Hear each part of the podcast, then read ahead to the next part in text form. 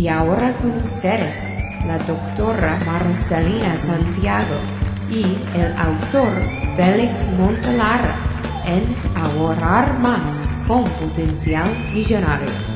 Bienvenidos, bienvenidos, bienvenidos. Hoy estaremos hablando sobre qué hacer durante una emergencia natural. Señoras y señores, ¿está usted preparado para cuando un tornado arrase con su casa? O si viene un huracán, imagínate un huracán de esos que nos toca a veces estos últimos años que han sido tan malos. Esa es la doctora Marcelina Santiago, quien es la co-host de este su programa, Ahorrar Más, con potencial millonario. Buenos días. Hoy tenemos un tema súper interesante, ¿no? Así es, vamos a hablar de qué hacer en el caso de que tengas una emergencia de tipo de estos desastres naturales que nos han tocado vivir en estos años. Le cuento que si usted vive en alguno de los estados del sur de los Estados Unidos, o vives en el Caribe, o vives en México, México, México los huracanes le llegan por dos lados. Le llegan por el, por el Golfo de México que es normalmente por donde le llegan, y también le llegan por el mar Pacífico. Y eso se llaman typhoons en inglés, ¿no? Porque eso, eso rotan de otra manera. Pero la realidad es que hay que estar preparado económicamente lo más posible para un evento como este.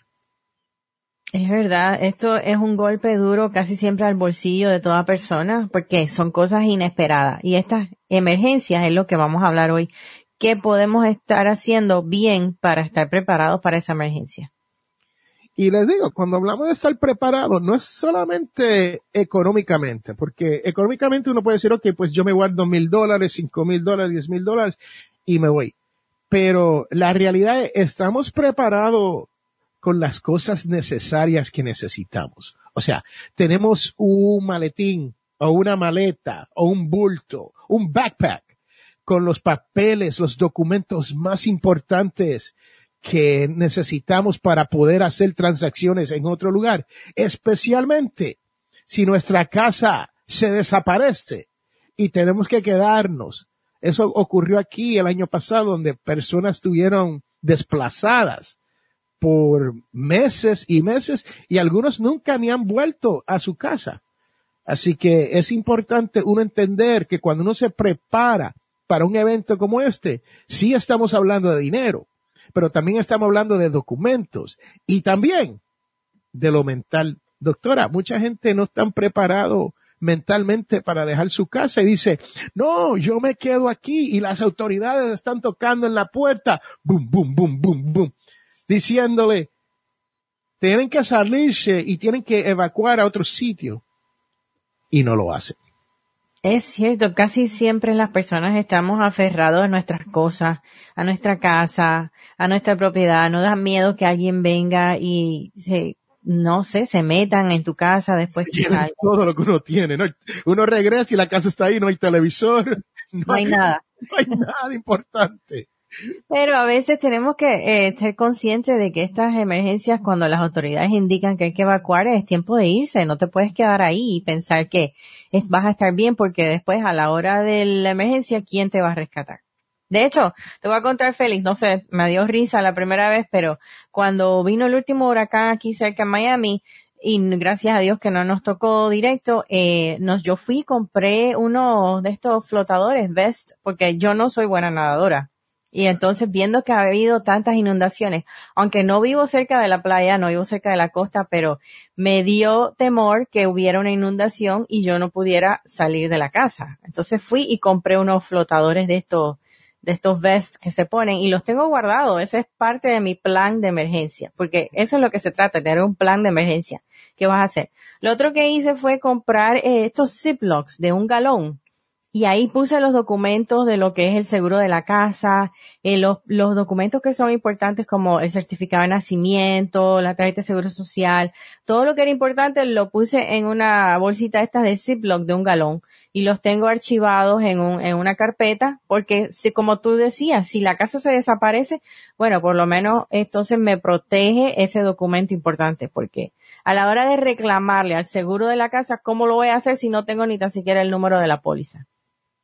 Y eso es cierto, uno muchas veces no se prepara, no se lleva los documentos importantes, ni, ni pensamos en nuestros animales. Usted sabe, um, este es su servidor, yo tengo, yo soy culpable de tener dos, tres perros y tres gatos y tenemos un, un animal que parece como un legartijo, pero es más grande que un legartijo en la casa.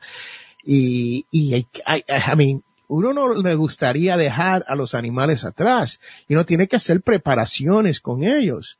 E, y muchas personas no, no, no comprenden esto. Y usted ve después que, como usted dice, uno no tiene que vivir cerca de la playa para que se inunde el vecindario a, uno, donde uno vive.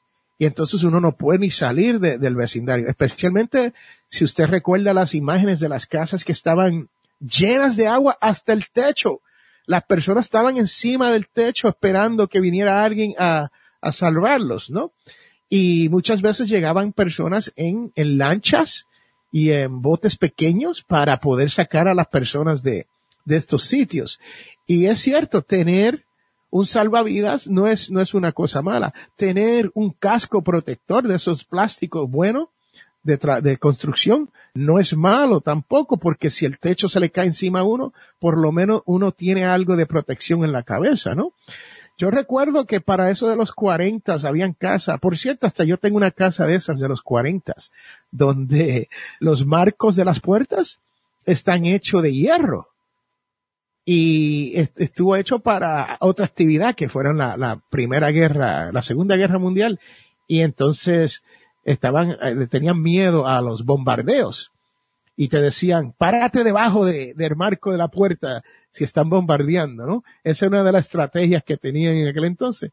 Hoy suena un poquito raro que uno diga eso, pero la realidad es que uno tiene que tener protección, no tan solo de económicamente, proteger a nuestros animales, tener nuestros documentos, pero físicamente uno tiene que estar bien. Exactamente, y a veces vamos a pensar, por ejemplo, cuántas personas hay en tu casa. Tienes que tener agua de acuerdo al número de cantidad de personas en tu casa. Si son dos personas, cuántos galones quieres o debes tener, si te vas a quedar en la casa y no, y se va el servicio de agua, cómo vas a hacer para bajar el inodoro. O sea, hay cosas que hay que tener en cuenta. Si se va la luz, ¿qué vamos a hacer? ¿Se va la luz? ¿qué hacemos? ¿Qué cuesta todo esto? I mean, cuando, qué número, qué, si, si la persona que nos está escuchando nos dice, pero Félix, doctora, escúcheme, yo no tengo mucho dinero, yo soy una de esas personas que vivo mes a mes, yo cobro, se me va el dinero, cobro la próxima semana, se me va el dinero, cobro la tercera semana, me comienza a sobrar un poquito y ya para la cuarta semana ya he comprometido el dinero otra vez, así que no tengo mucho dinero. ¿Cómo yo puedo hacer que esto sea una realidad donde yo pueda tener algo, unos suministros o de lo que ustedes están hablando? Bueno, vamos a primero, aparte del plan, yo te recomiendo es que tengas una idea de cuánto tú gastas en comida. Por ejemplo, si, su, si tú vas semanal y gastas 100 dólares a la semana, pues por lo menos planifica para dos semanas porque hemos visto eh, desastres tan y tan grandes que se ha demorado la ayuda de venir a sacarte o de llevarte a un sitio de estos centros de ayuda. O sea que yo planificaría de acuerdo al gasto que tengo. Si gasto 100 dólares, entonces tener 200 dólares.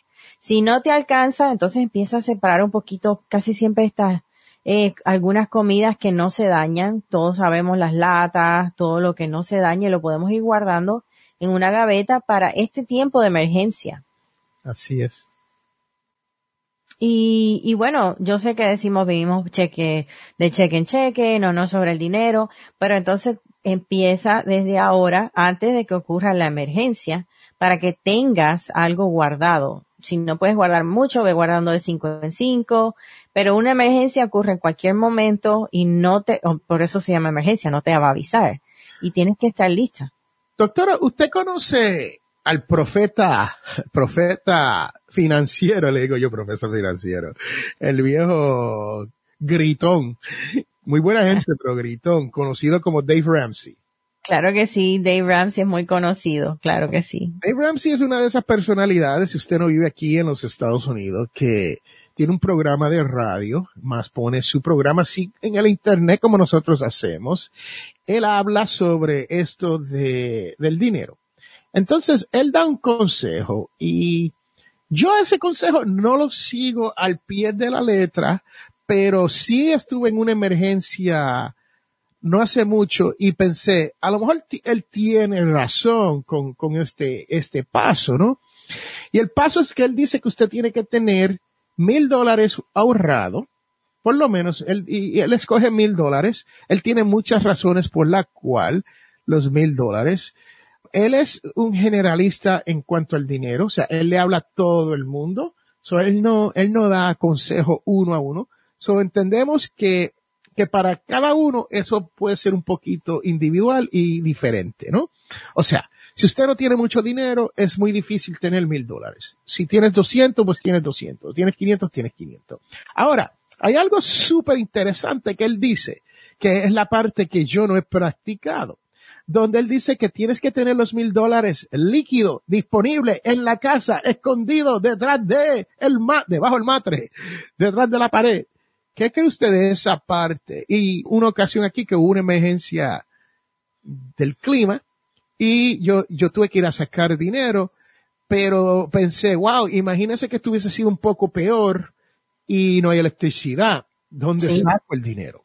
Pues mira, yo pensaba igual que tú, no lo seguía y escuchaba lo de los mil dólares mucho y no lo seguía. Y ahora, de hecho, hace, ahora como empezó la temporada de huracanes aquí, pues los tengo pero ¿sabes por qué? Porque pasé un susto. El año pasado, o creo que el antepasado, cuando vino el último huracán por aquí cerca de la Florida, yo solamente retiré 300 dólares pensando, no, con 300 estamos bien, me da para comprar, no sé, algo de comida, gasolina, lo que haga falta.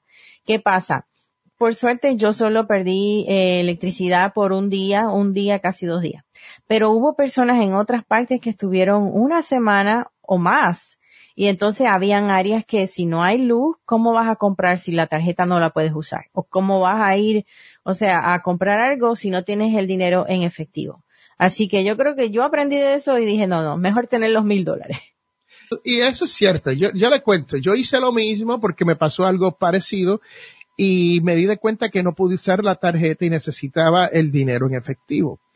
Entonces, lo, después de esa emergencia sí saqué los mil dólares y los tuve en la casa, pero ya se me han ido. no, eh. ya no me quedan los mil dólares en la casa. No, es que los tienes que poner como si no existieran. Era una, son para una emergencia. Entonces los tengo de forma que es prohibido tocarlo. Ya hablé, bueno, hablé con mi esposo, le dijo, ni se te ocurra que ese dinero está disponible. Por eso, por eso el que él dice que hay que esconderlo, ¿no? Porque es que la realidad hay que esconderlo hasta de uno mismo, ¿no? E, e, ese es el problema con todo esto, pero hay que tener la disciplina. De eso es que hablamos aquí en ahorrar más con potencial millonario. Hablamos de la mentalidad millonaria y la disciplina que hay que tener para todo esto. Porque esto, aunque en teoría, todo esto es muy fácil de hacer. Usted podría sacar 200 dólares en un año usted podría ahorrar en una cuenta otros, otros 100 dólares. Usted podría tener este dinero, pero donde está la disciplina es en no gastar este dinero. Y le digo, yo soy una de estas personas que la disciplina a mí siempre me viene difícil. La difícil, toda mi, ya tengo 56 años y gracias a Dios ya estoy un poquito más disciplinado, pero desde que yo estaba en el ejército de los Estados Unidos me pasaba en problemas, en problemas con mis comandantes. Cuando trabajé como policía me pasaba en problemas. O sea, yo toda mi vida he tenido problemas porque me falta ese poco de disciplina. Y, y créame, si uno le falta disciplina o le falta alguna cualidad de carácter, es muy difícil cambiar eso. Y uno trata, porque si uno quiere, uno puede, ¿no? Pero uno tiene que querer y hay que estar, ahí hay que estriba el problema. uno tiene que intentar de disciplinarse cuando se viene a esto del dinero. Porque no es fácil. No es fácil. En teoría sí. En teoría yo le digo, mira, sí, guárdate 100 dólares. Pero yo sé que hay gente que me dice, Félix, yo no me gano lo suficiente. El dinero a mí no me da. El dinero a mí no me llega mes a mes. ¿Cómo voy a hacer el pago del mes si bien me cayó esta emergencia y no puedo? Mira, en caso de desastres naturales, por lo menos aquí en Estados Unidos ya está programado que existen, que los bancos tienen programas de asistencia. Ellos entienden cuando hay un desastre natural que tú no vas a poder pagar tu casa. Lo que tienes que hacer es llamarlos, no huirles, no ignorar esas llamadas. Si la emergencia fue de nuevo, un desastre natural, ellos están preparados para ayudar a sus clientes. ¿Qué es lo que hacen usualmente? Te mueven ese mes para el siguiente mes al final del, del préstamo. Digamos que tú... Sí, no te cobran, no te cobran por eso tampoco. Porque de nuevo, ellos están ahí para ti. O sea, ellos quieren que tú le pagues el préstamo de la casa. Lo que van a hacer es simplemente añadir ese pago al final. Pero no los puedes oír. Tienes que llamarlos y contactarlos y hablar con ellos. Y yo conozco muchas personas en el estado de Florida donde cuando vinieron los huracanes, ellos estaban buscando sitios donde quedarse como Airbnbs, donde quedarse por una semana completa o dos semanas en una casa completa aquí en los Estados Unidos. Y yo vivo en el estado de Alabama, el que no conoce del, del mapa de los Estados Unidos. Estamos un poco al norte de Florida. Por cierto, estamos al norte de Florida a mano hacia, hacia el oeste, pero a norte de, de, Florida. Y las personas estaban buscando estos sitios, pero adivine qué, usted necesitaba tener su tarjeta de crédito, o sea que si usted salió sin sus documentos, usted necesitaba una identificación, usted hasta necesitaba un poco de dinero en efectivo para poder comprar por una o dos semanas por una familia de tres o cuatro o cinco. Y usted sabe cómo somos los latinos, a veces somos siete en la casa, ¿no? y, a veces somos tamas, incluimos la suegra, el suegro, todo el mundo. todo el mundo. Sí, Si tú te vas a ir de fuera del área donde vives, tienes que entonces pensar que vas a necesitar dinero o tu tarjeta de crédito para poder eh, pagar ese hospedaje. Yo conozco personas que se fueron a Alabama cuando vino el último huracán y, y tuvieron ahí una semana antes de poder regresar a su casa. Y esa es otra, cuando uno dice irse a algún sitio, ¿cómo nos vamos? Muchas personas se quedan porque no tienen ni cómo irse. O sea, no tenemos dinero para gasolina. No tenemos un auto. No tenemos, eh, nunca hemos, tomado una Greyhound. a mí yo no soy fanático de las Greyhounds, que la Greyhound me perdone. Es, el sistema de bus interestatal que hay aquí en los Estados Unidos, es privado y, pero hay una muy buena, les, les cuento, hay una muy buena que se llama Mega Megabus Oh, sí, el Megabus yo lo he usado. ¿Sabes en cuánto me costó un pasaje del Megabus de Miami a Orlando? Cuénteme. Un, dólar. Ah, cogió el especial tempranito. Mire, mm. yo les cuento, eh, el que no ha viajado, el que le gusta viajar barato, el que no tenga mucho dinero y quiera viajar barato, bueno y bonito, las tres veces.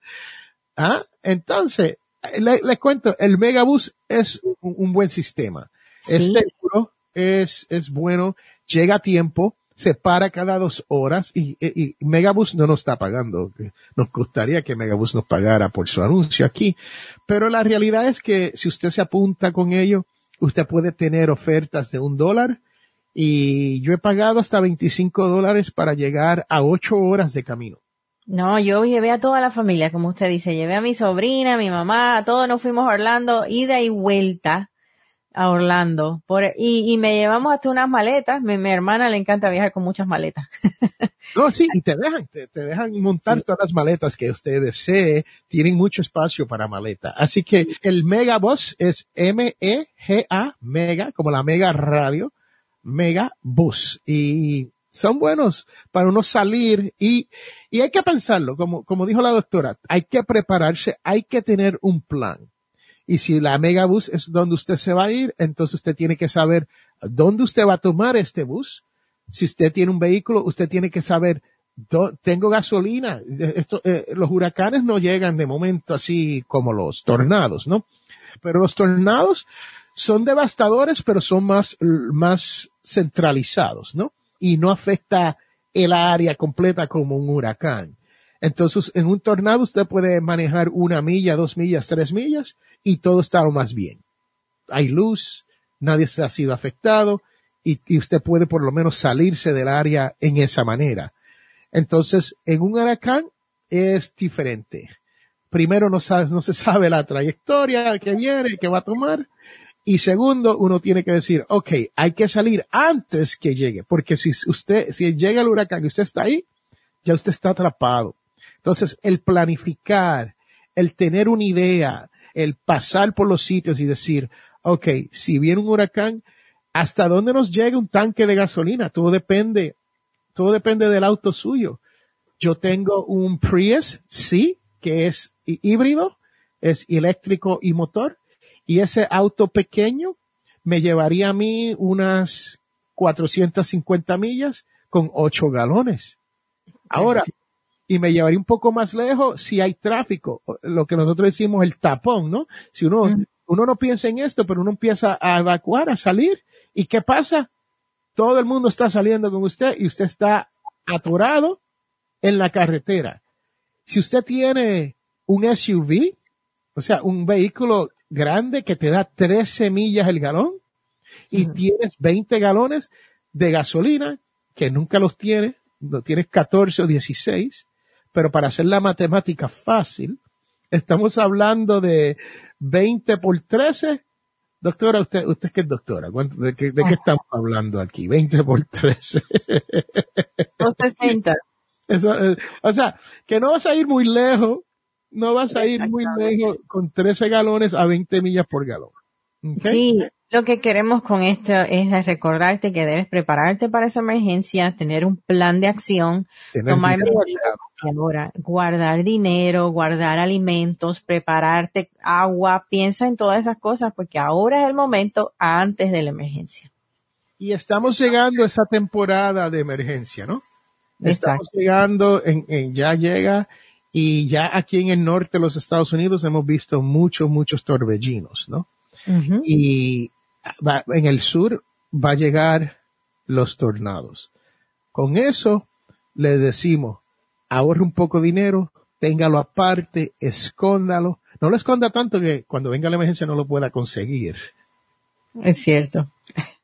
Pero prepárense, prepárense yo sé que ustedes tienen otras cosas en la mente, pero una de esas debe ser este, en este tiempo, prepararte para una emergencia. Bueno, estamos llegando al final de este programa. Si usted lo quiere ver, lo vamos a tener disponible a través de YouTube y Facebook. Y usted entonces podrá ver que el señor Félix Montelara sí tiene buena cara para radio. No, y no dejen de escucharnos. El podcast está disponible en iTunes, en Stitcher, en, en todas partes. Spotify. Spotify. También estamos en Google Play. Todas las partes donde, todos los sitios donde puedes escuchar un podcast, ahí estamos. Y también queremos que nos ponga cinco estrellitas. Eso nos va a ayudar a que otras personas nos encuentren. Y eso es cierto. Si usted va y nos deja un review en iTunes, usted podrá ayudar a que otras personas encuentren este programa. Este programa está hecho para usted, está hecho con usted en mente y es para que usted logre, usted logre tener un poquito más de salud financiera, porque nunca molesta tener buena salud financiera, ¿verdad, doctora? Así, finanzas inteligentes, le llamo yo.